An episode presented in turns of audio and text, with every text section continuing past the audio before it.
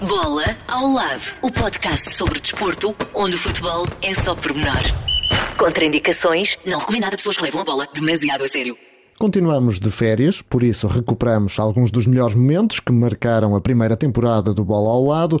Esta semana recordamos o nosso primeiro convidado, Madger, campeão mundial de futebol de praia, esteve à conversa connosco pouco depois de terminar a carreira, ou como ele diz, sacudir a areia dos pés. Uma carreira recheada de títulos e que começou até com um acidente de mota.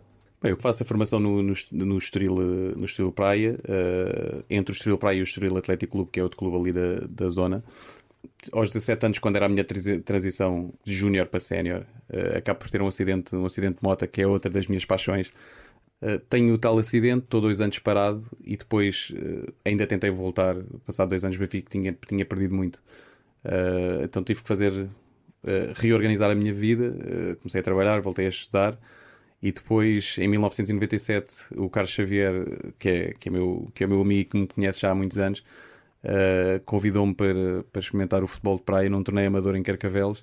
A verdade é, é, confesso que ele andou ali duas semanas, cerca de duas semanas, a insistir, porque eu nem sabia que se jogava a nível organizado. nem se, eu disse-lhe: Olha, pá, não vou nada, agora vou experimentar futebol de praia. Nem sei, isso é o quê? Ou seja, eu nem sabia ao certo, sabia que havia uma seleção Sim. que jogava, mas eu nem sabia regras, não sabia nada. Pronto, ele tanto insistiu que venceu-me pelo cansaço e, e, pronto. E no final, no final dessa, dessa competição amadora lembro perfeitamente do selecionador na altura, que era o professor Bernabé, perguntou-me assim: Ó oh, Miu, tu tens, tens passaporte? Eu na altura confesso que não tinha. Uh, não, não tenho passaporte. Não, mas olha, então é melhor isto fazer que vais con connosco para o Campeonato do Mundo. E isto é em 1998, que era em uhum. janeiro de 98. Então foi, foi assim que começou a, a minha aventura no futebol de praia. Portanto, há males que vêm mesmo por bem, não é? Sem dúvida. e nessa altura era tudo bem diferente. O futebol de praia evoluiu muito nestes 20 anos, vá lá. Quando é que houve ali aquele clique que passaste a olhar para isto e a dizer assim, isto agora é uma coisa a séria? Eu tenho que agradecer sempre aos grandes embaixadores desta, desta modalidade, que foram os ex-jogadores que passaram para, não só para Portugal, mas pelo mundo inteiro, tendo em conta que era uma modalidade que necessitava dos nomes para ficar enraizada nos países Uh, nós tivemos uh, o Carlos Xavier, um exemplo, o Nunes, o Hernani, uh, o Zé Miguel, o Isaías, uhum. lá fora o Romário, o Cantona na França.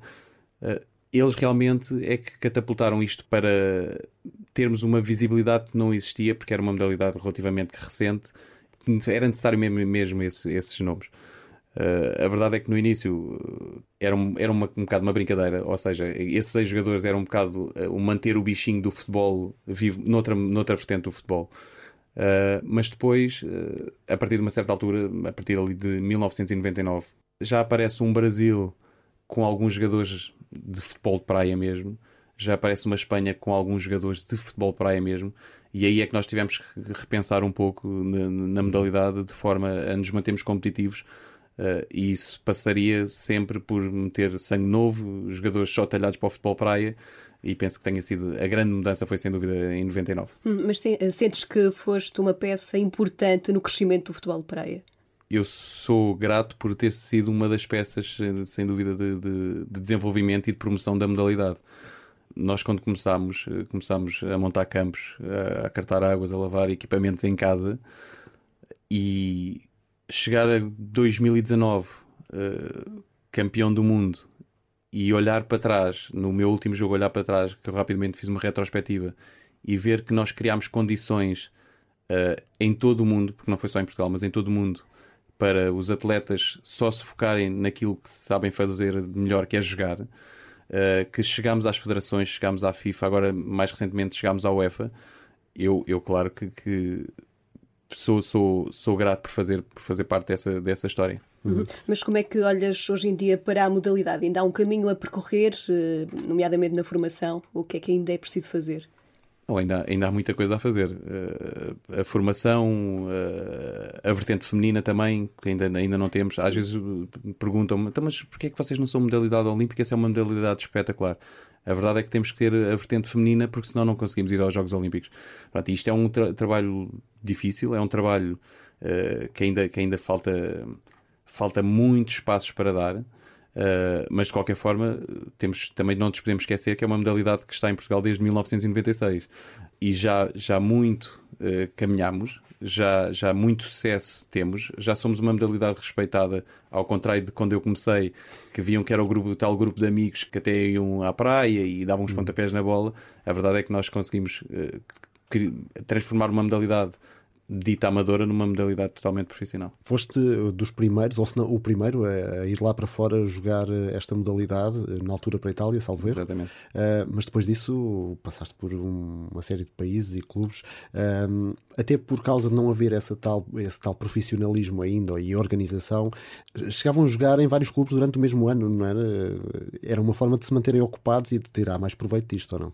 Claro. Aliás, eu acho que sou o recordista de. Eu outro dia uh, no Campeonato do Mundo, uma das pessoas da FIFA que está praticamente desde o início de, da FIFA na modalidade em 2005 e que já me conhece desde essa altura, outro dia gozava comigo a dizer que eu fui o principal responsável por eles fazerem uma. criarem uma regra para os jogadores não jogarem em tantos clubes, que eu acho que joguei em 5 no mesmo ano.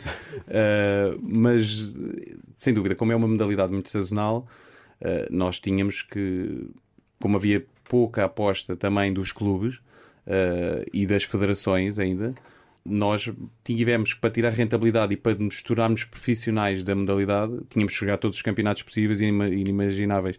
Desde onde tivesse o sol, era para onde nós íamos. Ou seja, eu joguei no Brasil, no verão brasileiro, depois na Europa jogava em 3, 4 clubes, depois cheguei a ir jogar à África também. Ou seja, nós para, para realmente tirarmos. Uh, para além da rentabilidade, mas para nos mantermos competitivos, eh, tínhamos, tínhamos que fazer isso. Agora, cada vez menos, porque cada vez há, mais uma, há uma aposta mais forte das federações e dos clubes também. Uhum. Já, já vamos pedir-te que nos contes algumas histórias dos países por onde foste passando, mas há bocado dizias que quando tiveste aquele problema com a mota, uh, voltaste a estudar, a trabalhar, enfim. Sabemos que trabalhavas na noite e inclusivamente com uh, uma irmã, não é? Exatamente. Quando chegaste ao pé dela e disseste, olha, vou deixar o trabalho porque quero dedicar-me ao futebol de praia. Calculo que tenhas ouvido poucas e boas. Eu ouvi. isto, é, isto é, são, histórias, são histórias hilariantes. Eu lembro perfeitamente quando cheguei. Uh, primeiro cheguei a casa uh, e conto à minha mãe, não é? Uh, olha, mãe, fui convidado para ir para o Campeonato do Mundo de Futebol de Praia. Ela, como sempre, empurra, sempre me empurrou para os meus sonhos mas ficou assim, futebol de praia, mas o que é isso? Ou seja, estava, estava em quase grau de, de igualdade comigo que também não sabia antes de jogar. Ela foi das primeiras, sem dúvida, foi das primeiras impulsionadoras para o meu realizado o sonho noutra vertente do futebol. Uh, depois a minha irmã, quando eu cheguei, disse: Olha, Cláudia, eu vou. Estou-me a convidar para ir, para ir jogar futebol praia, para ir, para ir para o Campeonato do Mundo. Eu não sei se meto férias, eu não sei se aquilo, o que é que aquilo vai dar. E ela assim, vais brincar na areia. vais brincar na areia. Foram estas palavras, as palavras dela. A verdade é que foi, foi uma brincadeira que se tornou uma brincadeira séria. Também estiveste em países muito distintos uns dos outros. Algum que tenha marcado pela sua cultura particularmente eh, e que tenha até trazido alguns dissabores por causa disso, de ser uma cultura tão diferente que se calhar há detalhes que por vezes nós não estamos preparados para enfrentar? Eu passei, passei por. Aliás, eu, eu tenho uma história no Irão. Nós fomos a uma competição com o Sporting e agora estou, uh, estou a pagar também a hum. fatura de ter de participado de uma competição em 2017. É que não posso entrar nos Estados Unidos até, até meio de 2020, até agosto de 2020. Está quase. Está quase, exatamente. Aliás, nós fomos para as Bahamas em 2017 e a seleção foi toda via Los Angeles e, e, houve quatro jogadores que foram jogadores do Sporting que tinham participado nessa, nessa competição que fomos via Canadá. Tivemos que ir via Toronto para, para ir para as Bahamas. Uh, isto para dizer que realmente o desporto acaba por pagar uh, por, uh, por uma guerra política, depois saímos todos prejudicados. Os países por onde eu passei, houve sem dúvida um que me marcou, que foi os Emirados Árabes, porque eu não, não estava habituado todo, e por onde eu joguei não tinha uma cultura nem, nem, nem se aproximava da, da cultura do, dos Emirados Árabes. Uh, e a verdade é que apanhei uma cultura, para já desportivamente, uh, muito aquém daquilo que estava à espera, porque os jogadores locais não têm cultura desportiva, não tinham, ou seja, não tinham aquela, aquela força de vontade de irem treinar, a própria competição era se ganhar, ganhamos, se não ganhar, está tudo bem. Isto porquê? Porque eles, nas, porque aquilo isto é tudo mental. É, enraizaram nas mentes deles que o trabalho deles uh, no governo é o que é, a vida deles e o, e o desporto é um, acaba por ser um, um hobby. E, e, pronto, mais uma vez, os jogadores uh, que, que, estiveram presentes no Dubai comigo, o caso do Coimbra, do Maier, que era um suíço que chegou lá connosco, o Jordan mais tarde, conseguimos mudar um bocado o chip deles e eles atualmente são uma das seleções das potências da Ásia e, e classificam-se muitas, muitas vezes para, para, para fases finais dos campeonatos do mundo. Uhum. E na Rússia ainda tiveste lá alguns anos. Eh, desde logo, falar em futebol de praia e Rússia parece uma coisa estranha, não é? Sim, o Mundial também foi no Paraguai. Exatamente. Mas, uh, como é que foi a experiência por lá? As pessoas uh, são realmente frias, como se diz? Ou foste bem recebido? Sentiste bem por lá? Eu tenho uma história na Rússia que eu acabei por conquistar uh, as pessoas com quem trabalhei lá, porque eu, quando, quando fui assinar o meu primeiro contrato no Lokomotiv, assinei na altura um, não havia transferências, ou seja, depois das, das etapas concentradas pagavam-nos uh, o valor acordado num envelope. E a verdade é que eu assino e passado, depois vim a Portugal e passado uma semana voltei para, para competir na, nas, nas primeiras cinco jornadas, que são jornadas concentradas, que era quinta, sexta, sábado, domingo e naquela vez, salvo erro, segunda-feira, que nós chegámos a jogar segunda-feira. E então o acordo era depois dessa, dessa etapa concentrada me pagarem uma das primeiras trans. E a verdade é que o presidente, que é, que é o Igor Pogadino, que ainda, que ainda está lá, que agora é meu amigo, que agora é meu amigo, deu-me um envelope. Eu, entretanto, estava hospedado no hotel, cheguei ao hotel, contei o dinheiro, mas contei o dinheiro 10, pá, 10 ou 20 vezes, porque ele estava-me a dar sempre dinheiro a mais. E eu achei aquilo estranhíssimo e depois, antes de viajar de novo a regressar a Portugal, mandei-lhe uma mensagem, salvo erro, foi, foi por mensagem, que mandei-lhe uma mensagem a dizer: uh, Presidente, uh, eu preciso falar consigo porque está aqui uma situação com o envelope. E cheguei ao pé dele e disse: Presidente, está, só não está com, intacto porque eu tive que contar, mas está conforme você me deu. Vai, isso tem dinheiro a mais. E ele mesmo, a, a máfia russa, deu-me assim uma chapada a meio a apanhar a orelha e disse assim: Não, agora é bem-vindo ao, ao e o dinheiro é teu. Portanto, era um teste. Quase. Foi um teste, foi um teste. E eu acho que a partir dali é que eu ganhei o respeito, o respeito de, e joguei lá 4 anos. O que é que gostas de fazer além de jogar a bola? Eu, eu sou daqueles atletas que, que posso dizer que tive infância. Eu tive infância porque, porque pratiquei tudo, até corfball. Eu, eu no, no, na escola pratiquei corfball. Hoje pergunto o que é que é corfball ao meu filho, o meu filho nem sabe o que é que é. Mas a verdade é que joguei, joguei tudo. Joguei desde vôlei, joguei basquete, uh, joguei hockey sem patins, porque eu não sei andar de patins. Então andava lá com, com sticks ou com umas, um bocados de umas tábuas e, pronto, e dizíamos que era hockey e patins. Agora, mais recentemente, o futebol, eu adoro, adoro futebol e até porque é um, acabou por ser um, um acrescento ao futebol de praia em termos de, de técnica e de, de, da parte física também. Uh, gosto de ver basquete, gosto de ver hockey em patins, gosto de ver handball. São, são modalidades que, uh, para além de ser as modalidades de, de pavilhão do Sporting, mas são modalidades que eu sempre gostei, sempre adorei eh, acompanhar. E bodyboard, como é que isso está? o bodyboard é como, como os árabes, era um hobby só. uh, não, o, o, bodyboard eu ainda tentei há cerca de seis anos com, com um teimoso um amigo meu voltar ao mar Pá, mas, e por incrível que pareça, isto até é vergonhoso para um desportista dizer isto de começar a dar câimbras e sem apanhar uma onda, só a passar a arrebentação. No que toca a pedidos ou propostas mais ou menos indecentes, uh, tiveste alguma assim de que te recordes ou pedidos mais extravagantes dos adeptos ou não só fotografias, autógrafos e tal? Não, eu tive, tive duas situações. Uma foi em Espinho, uma adepta que me pediu um autógrafo aqui na parte superior do seio o que é um bocado estranho. Uh, e em Espinho também, engraçado, estava lá um rapaz com um cartaz a dizer Major, dá-me a tua sunga. é estranhíssimo. Foram os pedidos mais estranhos que eu tive. Mas não respondeste a esses pedidos? Uh, na, a assinatura acabei por, por, porque fui pressionado pelos meus colegas. Uh, da Sunga, não. Mas uh, por falar nos colegas, como é que era o espírito de grupo quando iam para fora, enfim, nos estágios? É um grupo um pouco mais pequeno, se pensarmos, por exemplo, em relação à Seleção Nacional de, de Futebol de 11, mas ainda assim eram tu, todos muito próximos. Havia algum que se, há sempre um palhacinho, passa a expressão, não é? Que se destaca. queres revelar alguma coisa?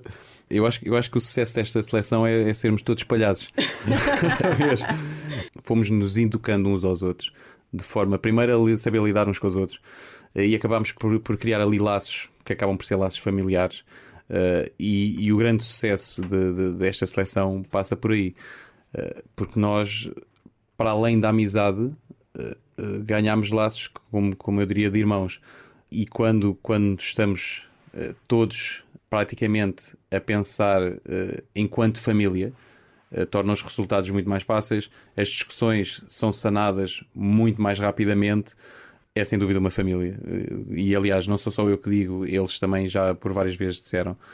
Também o ser, ser uma seleção um pouco mais pequena também ajuda, é uma realidade uhum. que, que, que, ajuda. Mas a verdade é que qualquer, seja o, o mais velho uh, ou o mais novo, acabamos por estar todos imbebidos naquele, naquele espírito. Nunca houve assim nenhuma história de, daquelas Vá, não se pode contar. não, há várias, há várias. Aquelas que vá, não se pode contar, mas eu conto. Força. Não, uh, nós temos dois, três, três jogadores, eu inclusive é nesse grupo, não é? Da máfia, uh, que pregamos sempre partidas uns aos outros, ou arranjávamos máscaras. O Torres é perito em arranjar máscaras diferentes, ele arranja máscaras que vocês nem imaginam, uh, de forma a assustarmos. Conseguimos, por vezes, uh, com a ajuda, eu não devia dizer isto, mas vou dizer, com a ajuda de. Não, não vou dizer. Com a ajuda de, de, de, algumas, de, algumas, de algumas pessoas influentes nos, nos sítios onde ficamos a estagiar. Uh, para entrar dentro dos quartos e, e é, às vezes é como se tivesse passado lá um vendaval uh, que é as camas uh, as camas nas banheiras os colchões nas banheiras as, as televisões viradas ao contrário pronto, mas isto é o mais soft uhum. Só para okay. vocês imaginarem o resto da história. o resto da história. Uh, e, e, neste percurso todo, uh, houve algum jogo que tenha marcado particularmente? Ou algum momento, uh, quando olhas para trás, qual é a primeira imagem que te vem à cabeça? Bem, houve, houve três momentos que eu costumo enumerar de, de, jogos que nos dão os principais títulos para Portugal. Um deles em 2001, quando, quando somos campeões do mundo no Brasil, na terra do futebol, contra a corrente de, de, da maior parte das pessoas, ou seja, que ninguém acreditava que fosse possível e ninguém acreditava que, que, que o tal grupo de amigos que falámos há, há pouco, que, que início era um grupo de amigos e era uma brincadeira, uhum. conseguiu em 2001, passado tão pouco tempo, ser, ser campeões do mundo. Isso é um dos momentos, sem dúvida, que eu enumero, para além de ter sido campeão do mundo, que é o, o expoente máximo de qualquer atleta, ter sido no Brasil.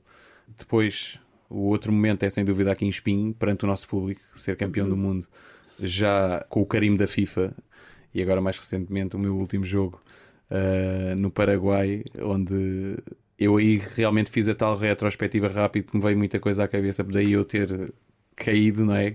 Os homens também choram, os homens também choram, e acabei por fazer uma retrospectiva rápida de, da minha carreira, de, de dos sacrifícios, de perder passos dos meus filhos, não ter férias com, com, a minha mulher, dito nos períodos normais que as pessoas têm férias, que é no verão. E, mas depois é, foi um mix de tristeza por ter sido o último, mas dever cumprido, porque realmente conseguimos uh, conquistar um, mais um campeonato do mundo e, para além disso, uh, consigo sair com, com um tal legado na história do futebol de praia. Mas nesta altura sentes-te aliviado ou triste por ter acabado? Não, sinto-me triste por ter acabado. Mas eu, eu, eu ainda não me caiu a, a, tal ficha porque eu acho que só quando começar a ver os meus colegas a treinar. Uh, a competir é que eu vou dizer Ei, isto faz-me falta isto faz falta não, tem que voltar tem que voltar se calhar, se calhar a, a, a, mente pede isso mas o corpo já não. Madger a deixar um grande legado no futebol de praia e também neste podcast. Não é atleta, mas Bruno Ferreira também deixou uma grande marca neste Bola ao Lado. Grande imitador de vozes, o humorista trouxe este podcast grandes figuras do futebol português, a começar por Jorge Jesus. Ah, portanto, sim. Sim, quer dizer, depende de vocês agora com o os, os fios, os horários uh, partantes a este distanciamento, esta hora estou a dormir. Hum, ok, fica para outra altura. Vá, tchau. Vamos tentar, talvez, juntar a nós uh, Pinta Costa? Olhe, com todo o prazer iria e falaria não estivessem vocês a emitir da mouraria. Se estivessem a emitir um pouco mais a norte, teria todo o gosto e o prazer em participar. Olhe, íamos à procura do touro ou do boi. assim não dá. Mas felicidades para vocês, adeus e passem bem. Vamos, adeus. vamos deixar Pinta Costa para outra altura também. Se calhar, Catarina, tentamos juntar a nós então. Luís Filipe Vieira. Olha, isto agora, sabe que eu ando bastante ocupado. Ando bastante ocupado porque estou agora também lá no Benfica a trabalhar no, na linha de atendimento. E, e pronto, é uma coisa que a gente faz, é um serviço. E já agora pergunto-se aqui se algum de vocês tem alguma ligação à justiça? Hum, nem por isso. Então pronto, é Não. capaz de não interessar aqui à conversa. limpo. É, é limpo, então se é limpo não é comigo, está bem? Ah, adeus e viva o Sport Lisboa e Benfica. Ok, fica o registro então. Uh, Nesse caso, se calhar, vamos conversar com o Bruno Ferreira e o nosso aplauso para estas imitações. É grande Bruno Ferreira, grande imitador. O Bruno, este grande alentejano de Beja. Que, Baixa enfim, lentejante. Primeira vez que eu falo com a minha voz é para corrigir, peço desculpa. Mas faço questão que seja baixa lentejante. Um alentejano de Beja, pode ser assim? Sim, sim. Ok, mas já há vários anos em Lisboa e, enfim, subejamente conhecido. Mais Bruno. anos de Lisboa do que Beja já. É, é? É. Daí ser um lisbojense. Mas, eh, Bruno, muita gente conhece a televisão, ainda assim, eh, o, teu trabalho na dobragem é espetacular. Eh, participaste em muitos programas de televisão, tens eh, guiões, eh, dobragens em filmes de animação conhecidos também. Resumindo o teu percurso, que é longo e com muito trabalho pelo meio. Sim, e tenho medo de estar agora a amassar para já vocês os dois e aos nossos ouvintes, porque são muitas coisas. Mas sim, em termos de animação, sim, é uma das, é, é uma das coisas que eu gosto mais de fazer. E depois crio esses laços afetivos com os personagens que faço. Ahm, o último é o Olaf, eh, do Frozen. Aquele bonequinho de neve que tem a cenoura no nariz. Ahm, e, e lá está, é um boneco que já. O, o primeiro filme, o Frozen 1, saiu há 5 ou 6 anos. 5 ou 6 anos. E eu achava que tinha sido outro dia. E agora, quando foi. a- a- quando, se- quando comecei a trabalhar no segundo e depois eh, saiu o segundo, agora antes do Natal, fui ver. eh, aliás, o Facebook fez-me aquele favor de. "Ah, Há 6 anos partilhaste isto e tal. E eu, poxa, já há 6 anos. E é verdade, e é um dos bonecos que, hum, em termos de animação, que me dá mais prazer fazer. Eh, mas sobretudo quando ele diz: Adoro-os, adoro abraços calorosos. Em que estamos a falar de um boneco de neve que tem frio. Exatamente. E é difícil para ti, dizias, o, o primeiro filme já foi quase há meia dúzia de anos. É. Depois voltar à personagem e manter o mesmo registro. É uma excelente questão. Eh, eh, Como as imitações das vozes, esta também tem a ver com o fator memorização. Ou seja, eh, a voz pode dar um certo trabalho, muito, pouco, pode demorar muito tempo ou pouco tempo a conquistar. Eu estou a falar da, da- da imitação. Depois de conseguida, Ahm, ela, vamos lá, ah, vamos pôr isto assim em termos de desenho. É armazenada numa gaveta, num ficheiro, e quando eh, nós precisamos, vamos lá àquele ficheiro, abrirmos aquela gaveta e está lá aquela voz. É preciso é que ela não saia, e isso aconteceu, por exemplo, quando foi do Cavaco Silva Primeiro-Ministro para o Cavaco Silva Presidente da República. Houve muitos anos de permeio e o senhor eh, professor Cavaco ahm, gostava de se recatar e, portanto, teve aqueles anos todos sem eh, abrir a boca. E isso fez-me quase que esquecer. Portanto, eu quando. Foi a única vez que aconteceu. Quando começo a ter de, de imitá-lo outra vez, foi quase começar o trabalho do início, mas foi uma exceção. Uh, de resto, sim, as coisas, as vozes são armazenadas. Portanto, há aqui um fator, e, e por isso é que a pergunta é excelente, porque normalmente nós falamos muito, ah, e o chegar à voz e o conseguir fazer a voz, mas o fator memorização da voz é muitíssimo importante, porque senão depois, daí a uns dias, podemos já não conseguir fazer. Claro. Aliás, para quem nos está a ouvir, tu imitaste aqui brilhantemente três pessoas que nós pedimos assim na hora e saiu. E a passagem de uma para a outra é muito rápido e isso é notável. Como é que se muda o chip? É, Pois é, pois tem a ver com a prática e com a utilização diária, profissional da voz. E, e, sobretudo, eu sou muito atento à informação. Informação não só política como desportiva, acabo por lidar ou ouvir eh, todas estas pessoas que fazem parte do meu leque, a maioria das pessoas faz parte do meu leque de vozes. Eh, eu, eu assisto eh, em telejornais, em debates, em etc. Portanto, isso também me traz aqui um refresh quase que diário eh, relativamente a essas vozes. Claro. Mas estamos aqui para falar de desporto, Catarina. É verdade, desporto, e vamos começar com o futebol. Não percebo porque estás a rir. Estou-me a rir, eu eu estou-me a rir porque eu estou-me a rir, vou-te já dizer, desculpa antes de interrompo-te, porque epá, eu sou o convidado perfeito para o título do vosso podcast. Como é que se chama? Bola ao lado. Pronto, é o que acontece no Sporting. Basicamente são bolas ao lado. Exato. Depois repara, nós já começámos esta época coxa porque no, final da, da temporada de vendas do ano passado eh, havia a possibilidade do Bruno sair. E, e, e quero dizer isto, eu desejo o melhor do mundo ao Bruno. Acho que o Bruno não só eh, é o jogador que nós temos que, independentemente dos clubismos, reconhecer que é, mas depois reconhecer também o, o, o homem que é, o, o aspecto uh, leal, justo, de camaradagem, de cavalheirismo que ele leva para as mensagens que manda ao Pizzi, ao Giovanni, aos, aos adversários, aos, aos, aos, colegas de outras equipas. Isto não é normal, isto é, é mesmo um, é um senhor. O Bruno está ali, um senhor. Como aqui há uns anos foi o Rui Costa, e aqui mais uma vez, clubismos à parte, acho que o Bruno se uh, perfila para ser um grande senhor do futebol. Que ele tem direito a, a, a ser feliz e, e, e, não só, e a, e a jogar num campeonato da sua própria dimensão. Portanto, tenho muita pena de o ver sair do, meu clube, mas percebo que ele não pode aquilo que ele tem de almejar a mais e merece esse mais. O Ronaldo é que não se cansa de marcar, podia se cansar, mas. É. Em termos de idade de lá, genética, ou como é que se chama isto, em termos física, médicos, exato. física, faz-se ali uma análise com uma série de parâmetros e a idade dele são 20 e poucos. É, é aquela sorte que dá muito trabalho a conquistar, não é? Ah, não, porque muita gente, eu farto-me dizer isso aos meus filhos. Não, não, não, porque o Ronaldo trabalha mesmo muito. Ah, mas não tem que saber os reis da primeira dinastia. ah, bem, mas, mas trabalha muito noutros, noutros campos. E falávamos aqui atrás de uh, jogadores de futebol, falavas do Bruno Fernandes, também do Pizzi, enfim.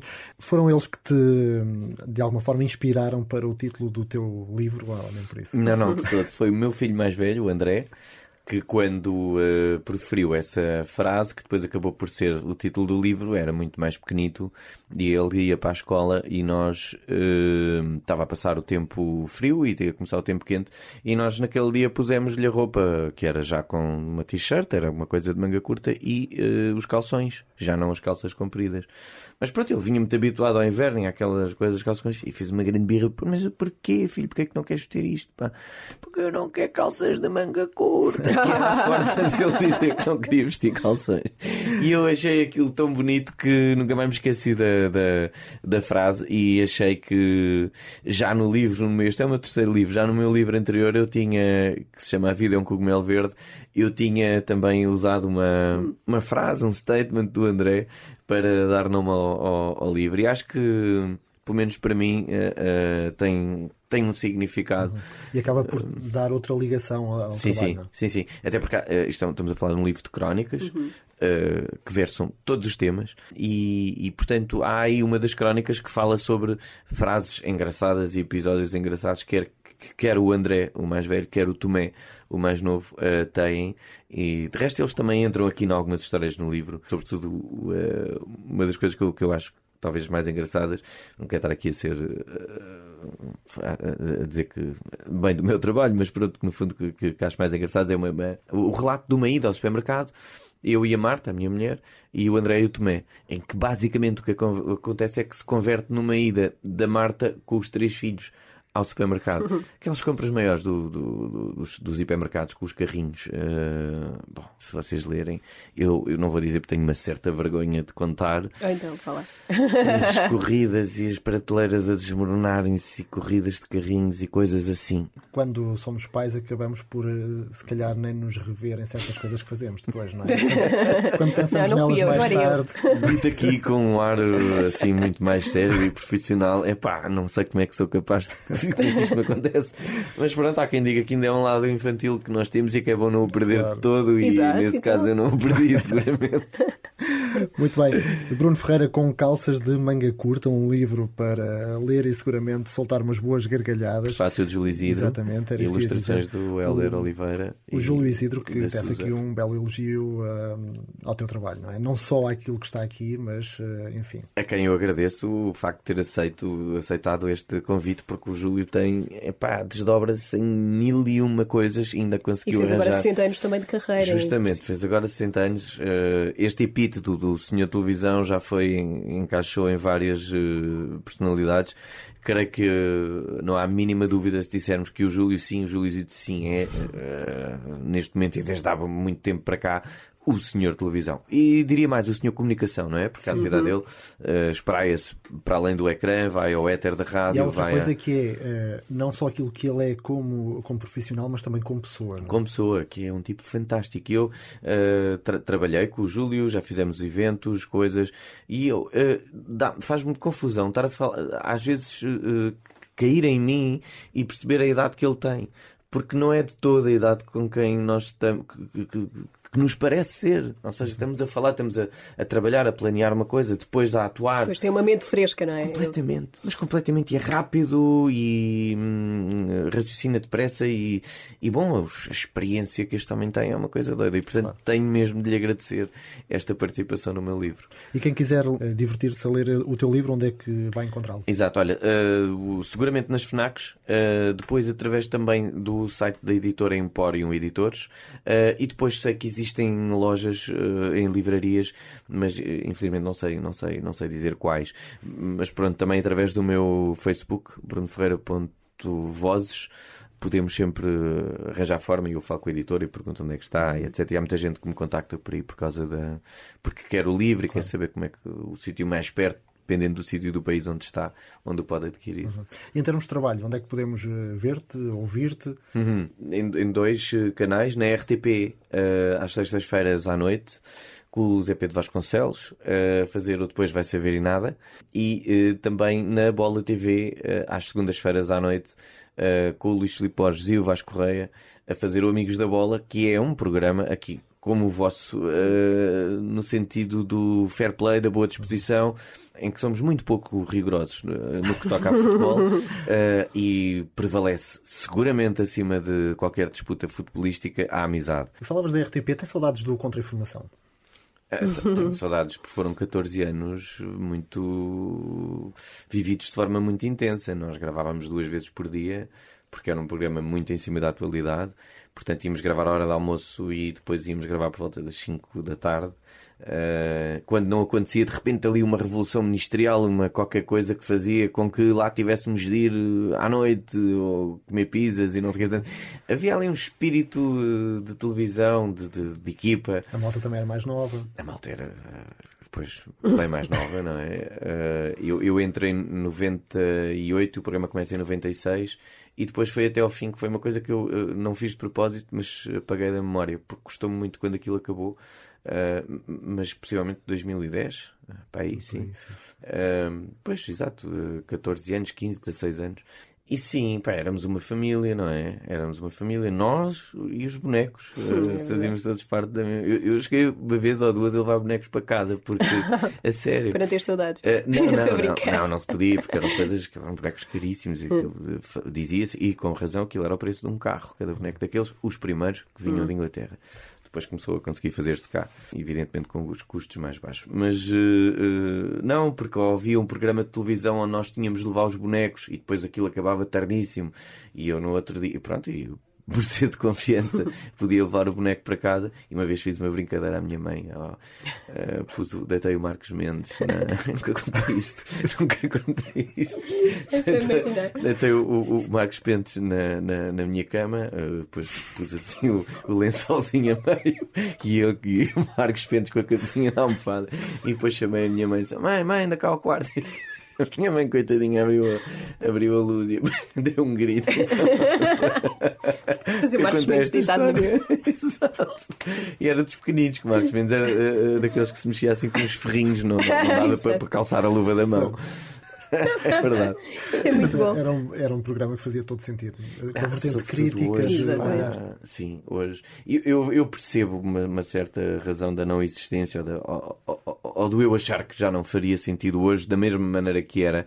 É pá, que, que tem a ver com, com, o boneco, não é? Estas novas gerações são todas elas estão ligadas à, ao 3D e à evolução hum. tecnológica e efeitos especiais. E de repente nós tínhamos bonecos de borracha. É, e talvez uh, o apelo, acredito que sim, que funcionasse como um nicho, seguramente funcionaria para um certo grupo de espectadores. De certeza que funcionaria.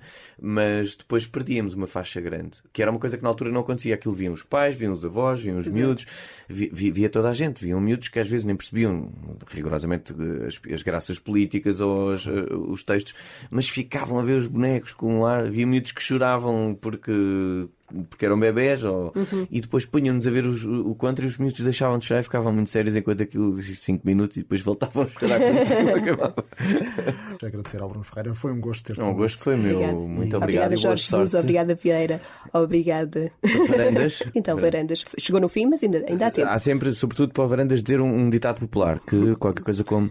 Uh, o Sporting, vocês sabem que uh, a galinha, a galinha, a galinha da, da vizinha vale, vale, vale mais que, que, os, que os telhados, que os telhados de vidro do burro quando foge. Pronto. E com este ditado popular terminamos o episódio de hoje. Até para a semana. Bola ao lado, o podcast sobre desporto, onde o futebol é só pormenor. Contraindicações, não recomendado a pessoas que levam a bola demasiado a sério.